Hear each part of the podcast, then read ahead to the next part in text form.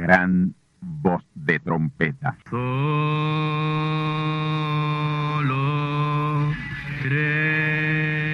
Saludos amigos y hermanos radioyentes. Están ustedes en sintonía con la audición radial Gran Voz de Trompeta, con el mensaje final de Dios al mundo, a la iglesia y a su pueblo escogido.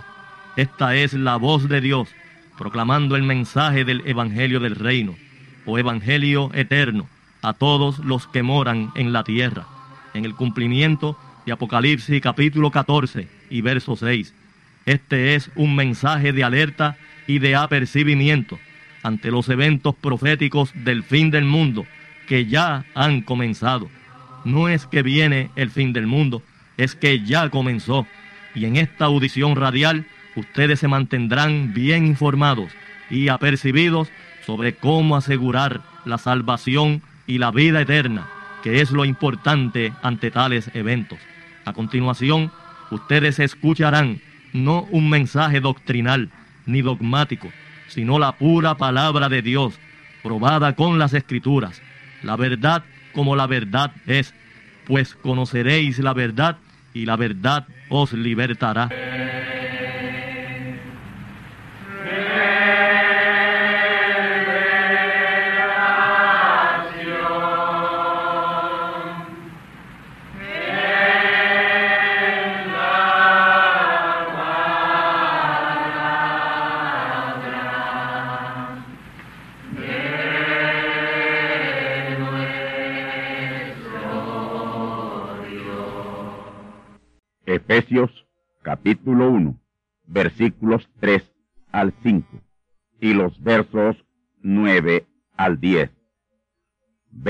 El Dios y Padre del Señor nuestro Jesucristo, el cual nos bendijo con toda bendición espiritual en lugares celestiales en Cristo, según nos escogió en Él antes de la fundación del mundo, para que fuésemos santos y sin mancha delante de Él en amor habiéndonos predestinado para ser adoptados hijos por Jesucristo, asimismo, según el puro afecto de su voluntad, descubriéndonos el misterio de su voluntad según su beneplácito, que se había propuesto en sí mismo, de reunir todas las cosas en Cristo en la dispensación del cumplimiento de los tiempos, así las que están en los cielos como las que están en la tierra. La obra maestra de Dios es el tema sobre el cual estaré disertando en esta ocasión. Amigos y hermanos, nosotros estamos hoy en el tiempo que predice Pablo en Efesios 1.10. Estamos en la dispensación del cumplimiento de los tiempos, cumplimiento de todas las cosas. Y es en esta dispensación del cumplimiento de los tiempos que relámpagos, voces, truenos y terremoto tomarán lugar. Por esto este mensaje estará en la línea de nuestro tema pasado, relámpagos, voces, truenos y terremotos, Apocalipsis 8.5. Efesios 1.3 nos dice que Dios, el Padre, nos bendijo con toda bendición espiritual en lugares celestiales en Cristo toda bendición espiritual, no algunas bendiciones espirituales, sino todas. Ahora, durante las edades de la iglesia, en la dispensación de la gracia fueron algunas bendiciones espirituales, pero en lugares celestiales que es la edad celestial o edad de la palabra o dispensación del Espíritu Santo en que estamos, ahí está toda bendición por estar en la dispensación del cumplimiento de los tiempos, que es la misma dispensación del Espíritu Santo. En otras palabras, la plenitud de las bendiciones dispuestas a todos sus hijos en esta dispensación del reino o dispensación del Espíritu Santo o dispensación del cumplimiento de los tiempos. El verso 4 dice que para ello fuimos escogidos en Cristo antes de la fundación del mundo. Dios nos escogió en Cristo para gozar de estas bendiciones espirituales plenamente y no parcialmente. Y la parte final de ese versículo dice que para que fuésemos sin mancha delante de Él en amor. A su verdadera simiente Dios no le dé falta alguna, ni mancha ni arruga. Él les ve perfectos. El verso 5 dice que fuimos predestinados para ser adoptados hijos por Jesucristo mismo. Así que cuando Jesús fue adoptado allá en el monte de la transfiguración, el monte Tabor, allí fue sellada nuestra redención. Allí Dios se comprometió a la adopción de todos los demás hijos. Y pase lo que pase, nosotros seremos adoptados. Nada ni nadie lo podrá impedir. Y recalca Pablo al final de ese verso 5 que esto es según el puro afecto de su voluntad. El verso 6 dice que sería para alabanza de la gloria y de su gracia con la cual nos hizo aceptos en el amado. Y esto que dice este verso 6 será plenamente cumplido cuando relámpagos, voces, truenos y terremotos iluminen y estruenden y sacudan la tierra entera.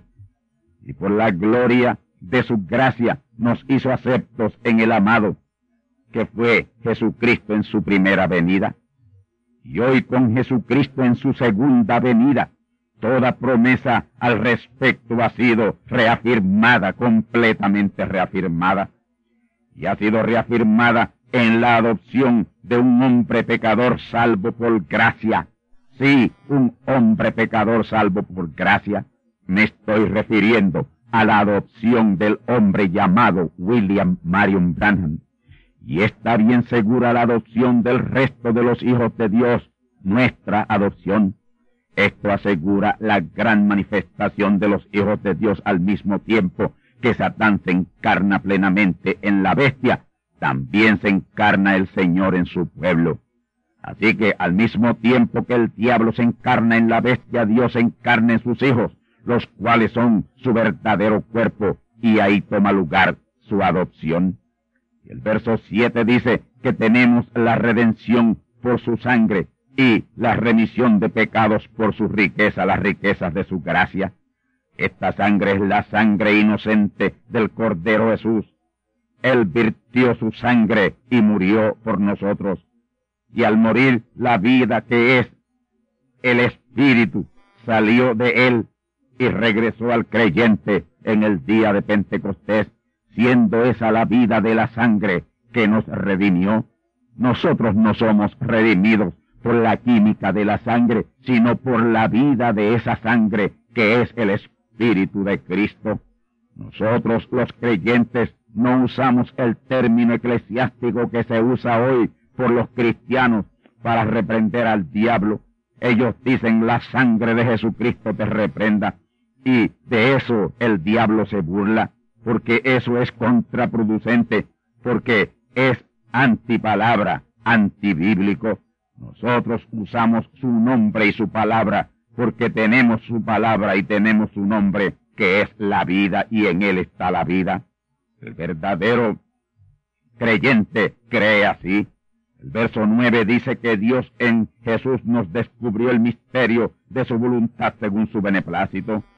Esto no se puede entender aislado de 1 Timoteo capítulo 3 y verso 16, donde nos dice o nos habla del gran misterio de la piedad, el gran misterio de la piedad que es Dios. Dios, conociendo el fin desde el principio, planificó su manifestación en carne humana en tres hombres distintos. Y ese es el misterio de su voluntad que nos ha descubierto hoy Dios en esta dispensación del cumplimiento de los tiempos. Según el verso 10, Él planificó reunir todas las cosas en Cristo en la dispensación del cumplimiento de los tiempos. Cristo es la palabra y la palabra es Dios, San Juan 1.1 y la dispensación del cumplimiento de los tiempos es esta dispensación del Espíritu Santo o dispensación del reino o dispensación de la palabra en la cual estamos. Y hoy, en esta dispensación del Espíritu Santo, todo está revelado en su palabra. Misterios de las edades terrenales y misterios de las edades celestiales están revelados, nos han sido dados a conocer. Los verdaderos hijos de Dios hoy conocemos todos los misterios en la palabra de las edades terrenales y también en esta edad celestial. Y es precisamente esto lo que nos ha dado el conocimiento correcto de Dios. El apóstol San Pablo dos mil años atrás tuvo el mismo conocimiento que nosotros tenemos hoy. Y esto se debió a que él fue traído a este tiempo nuestro que abarca de 1963 hacia la consumación hasta el final. Tanto Pablo como Juan fueron traídos al cumplimiento de los misterios segundo y tercero de Jesucristo. Ellos supieron dos mil años atrás lo que nosotros hemos sabido y sabremos desde 1963 hasta el final en la gran consumación del plan y el propósito de Dios. Es por eso que en el verso 11 Pablo dice, en quien asimismo tuvimos suerte. Ahora, ¿por qué suerte? Porque entre billones y billones de gente Él nos ha escogido para conocer estos grandes misterios. Y sigue diciendo el verso 11, habiendo sido predestinados conforme al propósito del que hace todas las cosas conforme al consejo de su voluntad. Es decir, que fuimos predestinados por Dios para su gran propósito, por su propio consejo y voluntad. Y ese lugar nada ni nadie no lo puede quitar porque ya Dios lo decretó desde antes de la fundación del mundo. El verso 12 dice que esos escogidos serían para alabanza de su gloria los que esperamos en Cristo. Y hoy sí, somos para alabanza de su gloria, porque adoramos a Dios en espíritu y en verdad, y le adoramos en el verdadero y único lugar de adoración, su verdadero nombre, que sólo los conocen o lo conocen los escogidos, los verdaderos creyentes. En el verso 13 dice que esto lo esperaron aquellos que oyeron la palabra de verdad, el evangelio de nuestra salud, en el cual evangelio desde que creímos fuimos sellados con el Espíritu Santo de la promesa. Ahora, ¿cuándo fue nuestro nombre escrito en el libro de la vida? Nuestro nombre fue escrito en el libro de la vida desde antes de la fundación del mundo. Cuando yo escucho personas predicando y diciendo, Señor, escribe su nombre ahora mismo en el libro de la vida, oh, qué disparate, tamaño disparate. Dios escribió los nombres de sus hijos en el libro de la vida antes de la existencia del universo. Y ahí mismo también fuimos sellados con el Espíritu Santo de la promesa. Y es por eso que cuando oímos por primera vez la palabra verdadera, nos llama la atención hacia ella. El verso 14 dice que ese sello son las arras de nuestra herencia en la posesión adquirida y esa posesión adquirida es nuestra tierra rescatada de la posesión del diablo y también nuestra posesión como hijos que se perdió por un tiempo cuando Adán se hizo pecado con el pecado de su compañera Isha. Pero hoy todo ha sido reganado con la gran redención y reclamación en la primera y segunda venida de Cristo, cumplida de Dios por Jesús de Nazaret, y Jesús de Kentucky, Estados Unidos. El título de propiedad de nuestra tierra está en las manos de su dueño original, gracias a la redención y reclamo de la redención. Y nuestra posesión de hijos fue restaurada ya cuando el postrer Adán, Jesús, venció la muerte, el infierno y la tumba. Y cuando Jesucristo en su segunda venida reclamó nuestra redención, eso confirmó plenamente nuestra posesión de hijos.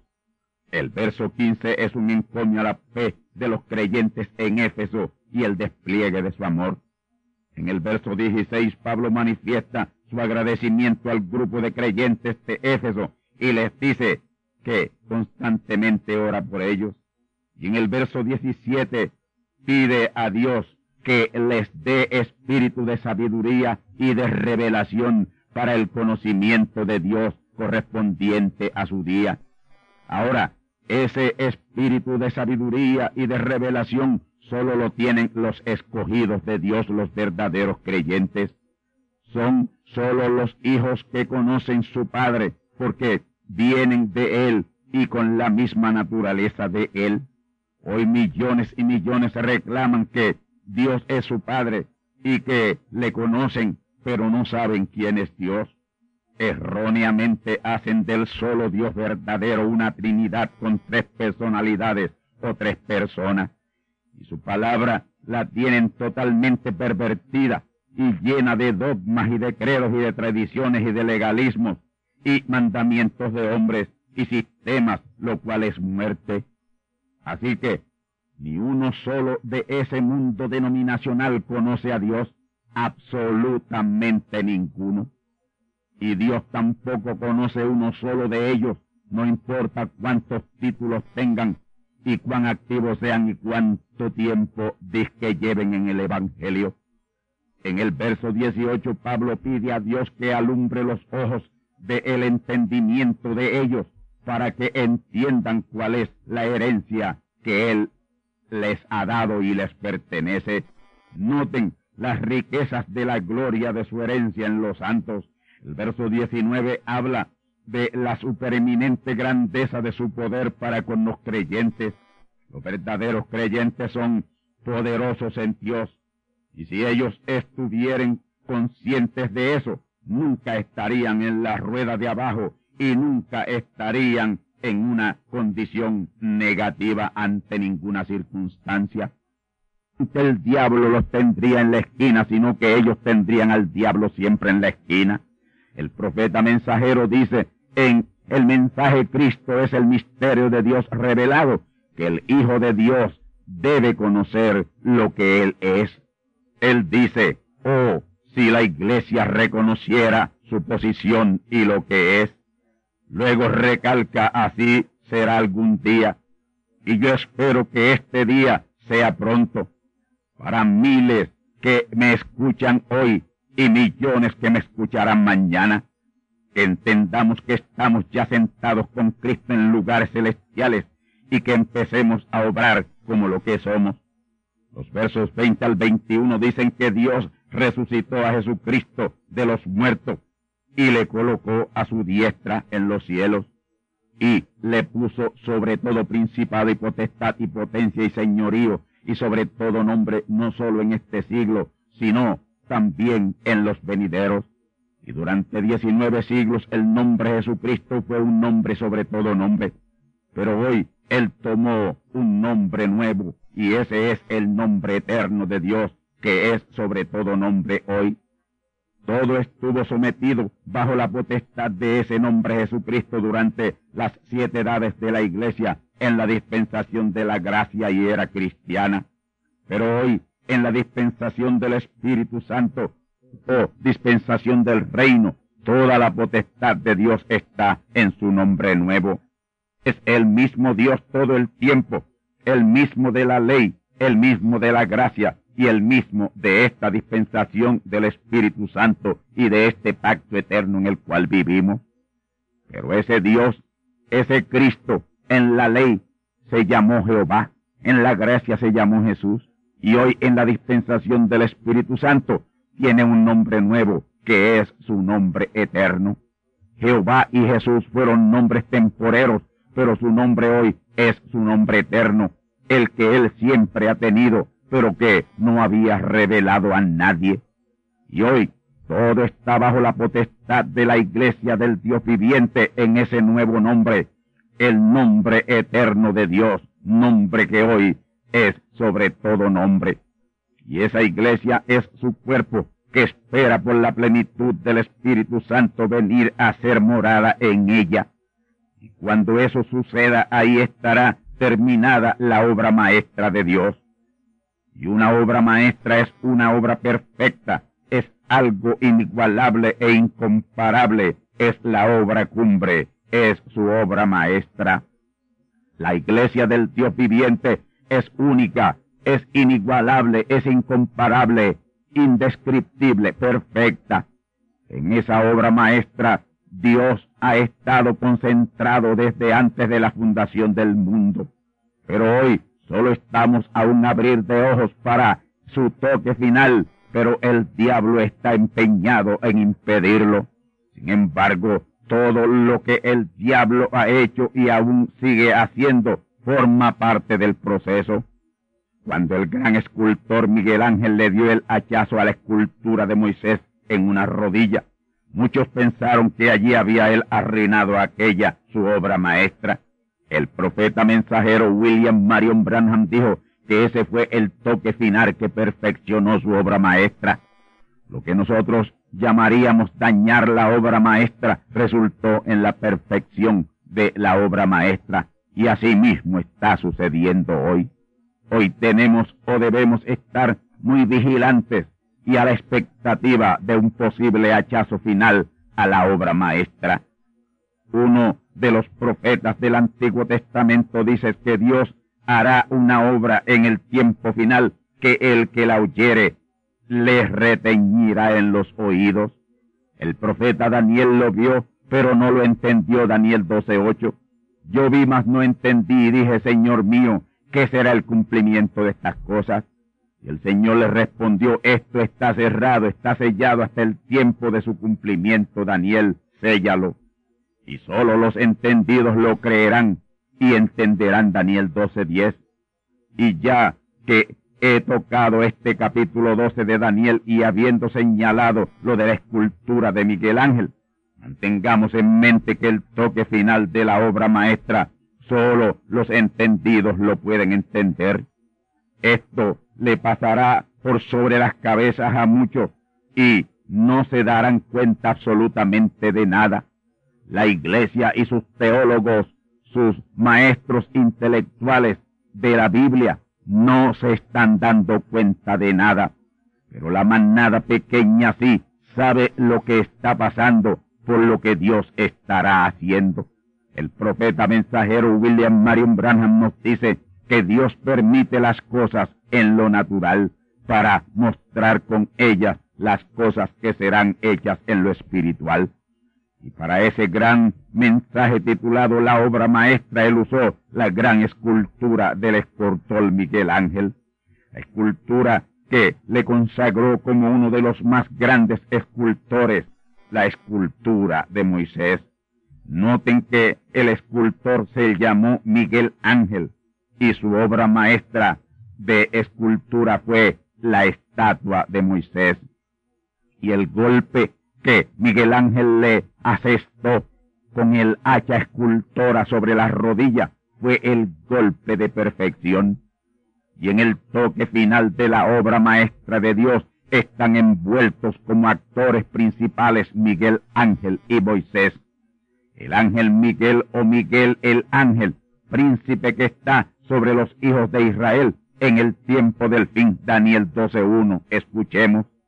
Y en aquel tiempo se levantará Miguel el gran príncipe que está por los hijos de tu pueblo, y será tiempo de angustia cual nunca fue después que hubo gente hasta entonces, mas en aquel tiempo será libertado tu pueblo, todos los que se hallaren escritos en el libro de la vida. Ahora, oigamos lo que dice Daniel en el capítulo 12, versos 4 y 5. Citamos, Tú, empero Daniel, cierra las palabras y sella el libro hasta el tiempo del fin. Pasarán muchos y multiplicaráse la ciencia. Y yo, Daniel, miré, y aquí otros dos que estaban el uno a esta parte de la orilla del río y el otro de la otra parte a la orilla del río. A Daniel le fue ordenado cerrar las palabras y sellar el libro hasta el tiempo del fin. Y nada le fue explicado sobre la manera que Miguel Arcángel estaría de parte de Israel. Y luego Daniel dice que vio otros dos ángeles mensajeros en ambas orillas del río. Dios le está mostrando todo a Daniel, pero no le está explicando todo lo que éste ve. Sobre estos otros dos ángeles mensajeros nada le explicó. Ahora, Daniel sabía que eran otros dos porque ya él había visto unos dos primeros. Esos dos primeros fueron Juan y Jesús. Juan precursando a Jesús y su ministerio en la primera parte de la semana setenta de Daniel. Y Jesús dando inicio a esa semana setenta y ministrando durante tres años y medio, mil doscientos y sesenta días, media semana. Ahora, entiéndase que Daniel fue el profeta a quien Dios le reveló esas setenta semanas determinadas sobre el pueblo de Israel. La última semana, que es la semana setenta, es la más importante de todas. Y lo que Dios le está mostrando a Daniel en este capítulo 12 solo abarca la mitad final de esa semana setenta, o sea, los últimos tres años y medio, o mil doscientos y sesenta días. Ya en la primera mitad, conforme a su visión, habían ministrado dos ángeles mensajeros, Juan y Jesús, uno precursando y el otro iniciando. Y en esta otra segunda mitad ministran otros dos que son los que ve Daniel en ambas orillas del río.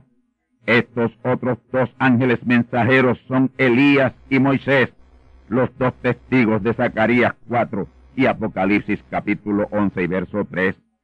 Y los mismos dos ángeles que predijo el Señor Jesús que enviaría con gran voz de trompeta a juntar los escogidos de un cabo del cielo hasta el otro, Mateo 24, 31. Es decir, de un cabo al otro cabo de la edad celestial, la edad de la palabra, la dispensación del Espíritu Santo. Es decir, uno, el primero de ellos ministra dos años diez meses o mil veinte días de marzo 4 de 1963 a diciembre 18 de 1965 y el otro, el segundo ministra en el otro cabo de la edad celestial, el tiempo que resta de los tres años y medio, que son ocho meses o doscientos cuarenta días.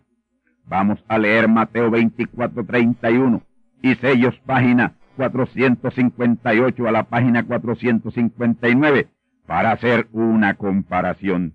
Mateo 24, 31. Y enviará sus ángeles con gran voz de trompeta y juntará sus escogidos de los cuatro vientos de un cabo del cielo hasta el otro. Sellos página 458 a la página 459. Escuchemos. Entonces es entre el sexto sello y el séptimo sello cuando él llama a esta gente, los cuales fueron mencionados por Jesucristo en Mateo 24:31. Cuando la trompeta suena, será la trompeta de los dos testigos de la edad de la gracia para los judíos. Ahí suena una trompeta. Ahora, veamos lo más claro acá en Mateo 24, 31. Enviará sus ángeles. No es solamente uno, sino dos, con gran voz de trompeta. ¿Qué es? Cuando Dios habla, se oye el sonido de la trompeta. Siempre ha sido así la voz de Dios llamando a la batalla. Dios está hablando. Estos dos ángeles vienen con el sonido de la trompeta. Y noten bien, pero en los días de la voz del séptimo ángel suena la trompeta. Es uno de los dos testigos. En los días de la voz del primer ángel sonó la trompeta, el primer testigo. En los días del segundo ángel sonó una trompeta, segundo testigo. Y así fue cuando él mandó a cada uno de ellos. Daniel vio esto que dice Jesús en Mateo 24, 31 y que explica el profeta mensajero William Marion Branham en sellos página 458 y página 459. En los tres éxodos Dios envía tres parejas de profetas, Moisés y Josué, Juan y Jesús, y el cuarto Elías y el quinto Elías, que es el segundo Moisés también. Y con el quinto Elías, que es también el segundo Moisés, es que Dios le da el toque final a la obra maestra. Y Daniel vio lo que Dios hizo con esos otros dos que él vio estar parados en ambas orillas del río. Daniel vio a William Marion Branham, el primero de los dos ministrando entre los gentiles siendo un profeta judío. Y vio al segundo de ellos, el quinto Elías o segundo Moisés, también ministrando entre los gentiles siendo uno también de la descendencia natural o real de Abraham. Y eso le confundió y él no pudo entender y Dios tampoco se lo podía explicar, Daniel 12:8. Y yo oí, mas no entendí, y dije, Señor mío, ¿cuándo será el cumplimiento de estas cosas? En el verso 9, en vez de Dios revelarle, lo que le dijo fue que las palabras estaban cerradas y selladas hasta el tiempo de su cumplimiento. Todo sellado aún hasta el mismo tiempo de su cumplimiento, el cual ya ha comenzado, estamos en él. Ya de esto que vio Daniel se ha cumplido un poco más de cuatro quintas partes y solo los escogidos que son los mismos entendidos lo han entendido. Esa es la novia. La iglesia nada sabe, nada ha sabido, de nada se ha enterado. Este toque final de Dios a su obra maestra es algo tan secreto y tan sellado en la palabra que sólo los entendidos de Dios lo han visto y lo han entendido. Hay un pueblo escogido y entendido que sabe lo que está pasando entre el verdadero pueblo escogido de Dios. Y cuando alguno de ellos irrumpe súbitamente en el cielo, edad celestial, edad de la palabra, en donde Dios está dando su toque final a su obra maestra, ellos lo catalogan como un golpe fatal a la obra maestra y eso ayudará a despistarlos. Sin embargo, a los escogidos es el golpe final que perfeccionará la obra maestra. Ahora, miremos esa obra maestra de Dios desde otro ángulo o aspecto. Todos nosotros hoy sabemos que esa obra maestra está en los designios de Dios desde antes de la fundación del mundo. Porque el mundo existe por causa del hombre y no el hombre por causa del mundo. Así como la mujer existe por causa del hombre y no el hombre por causa de la mujer. Antes que hubiera una semilla tenía que haber una tierra para sembrarla. Antes que hubiera un pez tenía que haber agua para el pez subsistir. Pero antes que hubiera un universo tenía que haber una razón poderosa para su existencia y esa razón es Dios y sus hijos. Y Dios planificó todo lo concerniente a sus hijos mucho antes que existiera una molécula del universo. Lo primero fue Dios mismo, y sus hijos no fueron segundo, porque ellos estuvieron y están en Dios desde la eternidad. Y esa eternidad de que estoy hablando no es algo que tiene comienzo. La eternidad no tiene comienzo ni fin, y asimismo Dios y sus hijos ni tienen comienzo ni tienen fin, son eternos. Y esto que les he dicho es para que podamos entender la otra fase o ángulo de su obra maestra.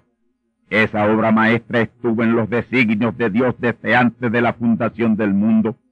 Y esto lo prueba la palabra de Dios cuando nos dice que el Cordero fue inmolado antes de la fundación del mundo. Y ese Cordero todos nosotros sabemos que su inmolación fue para redimir a todos los hijos de Dios. Y redimir quiere decir o significa comprar. Y nosotros como hijos de Dios fuimos redimidos o comprados al precio más alto. Hacerse pecado con nuestros pecados, tres días y tres noches separado de Dios su Padre, para Dios regresar a sí mismo al resto de sus hijos. En esa sangre estaba la vida de Dios y esa vida salió del Hijo de Dios cuando murió en la cruz. El Padre Dios lo volvió a tomar al tercer día y lo levantó de entre los muertos, tanto en lo espiritual como en lo físico. Y diez días después de su ascensión, Dios envió esa misma vida que salió de Jesús sobre ciento y veinte creyentes en el día llamado de Pentecostés.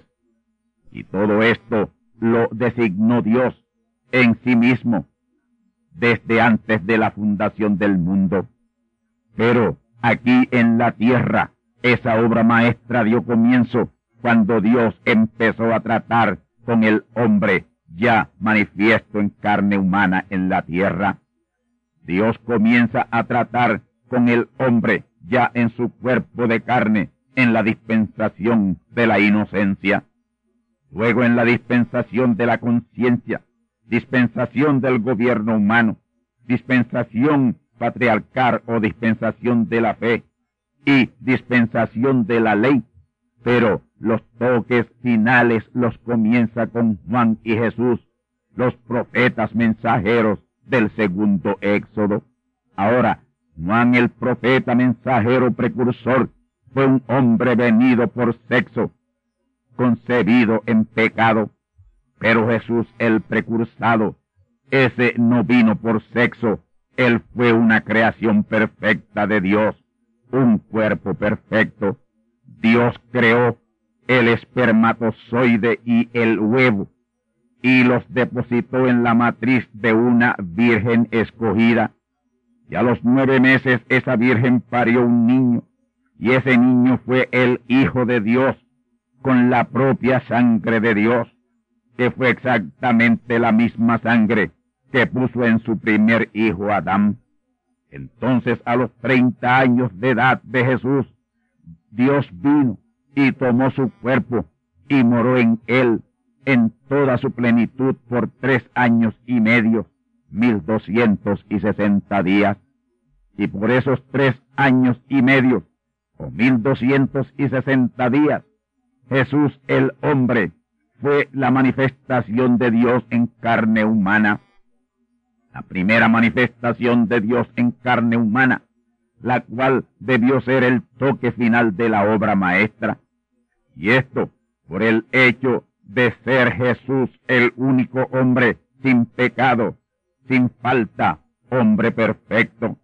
Sin embargo, esa fue la primera de las tres etapas que tomarán el traer a cumplimiento esa gran obra maestra. Y recuerden que la obra de Dios se perfecciona en tres, y tres es perfección.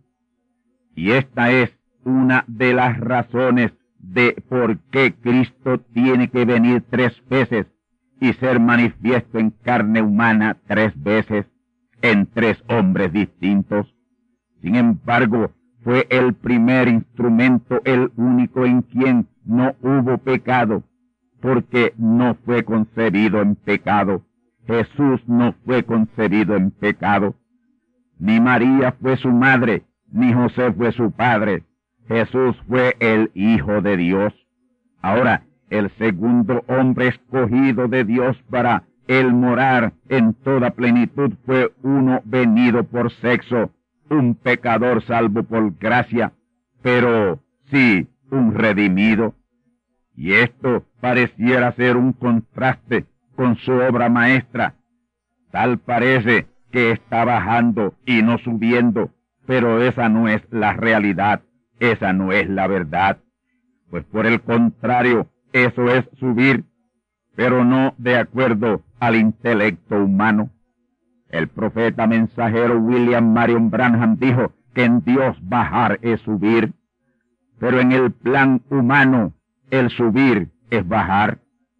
Y aquí aparentemente está bajando de un cuerpo no venido por sexo como el cuerpo de Jesús, a un cuerpo venido por sexo y concebido en pecado y en la permisiva voluntad de Dios, William Marion Branham. Pero escuche bien esto. Dios venir y morar en Jesús, un hombre perfecto, eso fue fácil. Jesús no era un pecador. Sin embargo, su segunda manifestación fue en un pecador salvo por gracia, redimido, sin embargo, le cuidó de cometer pecados capitales o faltas grandes. Sí, Dios lo cuidó de eso. A la edad de siete años le apareció y le dijo, no bebas, no fumes, no robes, no mates, no adulteres, no contamines tu cuerpo, porque tengo una obra que hacer contigo cuando seas grande o mayor de edad. Y así exactamente fue. Dios le guardó de toda contaminación en la carne. Ese hombre se llamó William Marion Branham, el segundo instrumento con quien Dios también le dio algunos toques finales a la obra maestra. Sin embargo, con el tercer instrumento es que dará su toque final a esa obra maestra. Está profetizado en Primera Corintios capítulo 1, versículos 27 al 29 y Primera de Pedro capítulo 2 y verso 8, que será un necio, un loco, un menospreciado para el mundo religioso, una piedra de tropiezo, una roca de escándalo, aquellos que tropiezan en la palabra. Y al final sella la cosa diciendo, para que ninguna carne se jacte en su presencia. El gran mensaje del profeta mensajero William Marion Branham titulado Perfecta fuerza por perfecta debilidad. Todo ahí trata de ese aspecto aparentemente negativo, pero muy positivo en Dios. Hay un caso en la Biblia, en el ministerio del Señor Jesús. Me estoy refiriendo a Pedro. A este el Señor en diferentes ocasiones le llamó Satanás. Y por esto yo estoy seguro que cuando se pensó en un traidor, todos señalaron a Pedro. A Judas nadie lo señaló. Sin embargo, a Pedro, a quien tantas veces Jesús le dijo, apártate de mi Satanás, a ese le dio las llaves del reino. Otro que por poco no es aceptado en el apostolado fue el apóstol San Pablo. Los apóstoles lo descartaban, la iglesia no lo quería recibir. El profeta mensajero William Marion Branham en citas página 98 y párrafo 848 dijo que ese profeta final será algo así como un Pablo. Así que ese profeta que le dará el toque final a la obra maestra será algo así como un Pablo. Y Pablo fue el autor de esa gran epístola a los Efesios, en donde le hace ver a la iglesia lo que ella está supuesta a hacer. Nada más y nada menos que la obra maestra de Dios. Y él pide a Dios que nos sea dado espíritu de sabiduría y de revelación para su conocimiento. Efesios 1.17. Y en el verso 18 pide que sean alumbrados los ojos de nuestro entendimiento para que entendamos y veamos las riquezas de la gloria de su herencia en los santos. Y en los versos 19 al 23 nos dice que cuando Jesucristo resucitó de entre los muertos subió al cielo y Dios le colocó a la diestra o a su diestra. Y en el verso 22 dice que sometió todas las cosas debajo de sus pies. Cristo es la cabeza, sus pies está en el cuerpo, que es su iglesia. Y eso lo creerá y lo practicará la verdadera iglesia del Dios viviente, la genuina iglesia del Señor, esa manada pequeña, la novia. Ella se convencerá que todo está bajo la planta de sus pies y así actuará de acuerdo a ese conocimiento en este tiempo final. Y cuando así actúe será porque habrá oído la voz de Dios decir, habla iglesia, habla, habla. Ya en ese tiempo no será este es mi hijo amado, sino estos son mis hijos amados en quienes me complazco morar. A ellos oíd. La obra maestra de Miguel Ángel no habló, pero ésta sí hablará, y voces y terremotos y truenos sacudirán la tierra.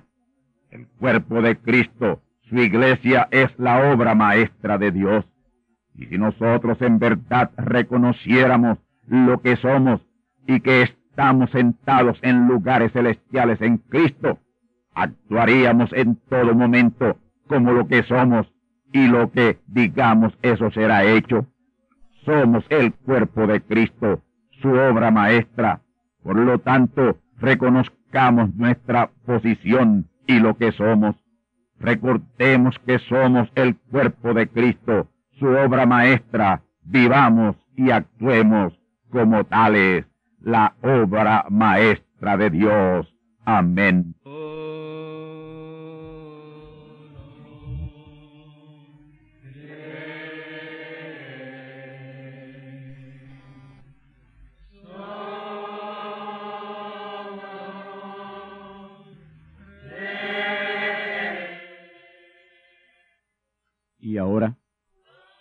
Hemos llegado al momento de liberación por la palabra hablada, no por oración. No oramos por enfermos, hablamos la palabra. Jesús nunca oró por un enfermo, Él dijo la palabra, Él habló la palabra, y la palabra fue enviada, y curó los enfermos, resucitó los muertos, limpió los leprosos, abrió ojos a ciegos, oídos a sordos, desató lenguas a mudos. Y la buena noticia hoy es que Él es el mismo, antier, ayer y hoy. Lo que Él hizo antier y ayer por otros, lo puede hacer hoy por ti. Tened la fe de Dios. Al que cree, todo es posible. Cree solamente y te será hecho. Enfermedad maligna, enfermedades producidas por demonios, virus, bacterias y gérmenes, os echo fuera y os maldigo con maldición de muerte y proclamo liberación sobre todo oprimido del diablo, que él llene los requisitos para ser liberado. Enfermedad te declaro fuera de existencia y pido la sanidad de los enfermos y la liberación de los oprimidos en el nombre del Hijo de Abraham, el Todopoderoso Señor. Amén. Amén. La palabra ha sido dicha. La palabra ha sido hablada. Y tú estás liberado. Da gracias a Dios por tu liberación. Y ve y cuéntale a otros lo que Dios ha hecho por ti.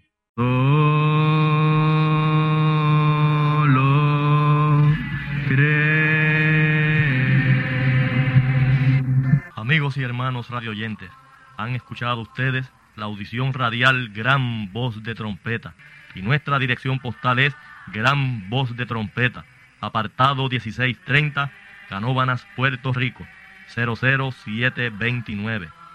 Una vez más, Gran Voz de Trompeta, apartado 1630, 1630, Canóbanas, Puerto Rico, 00729. Les invitamos muy cordialmente para que escuchen estas conferencias proféticas y sean apercibidos ante los eventos del fin del mundo que ya comenzó.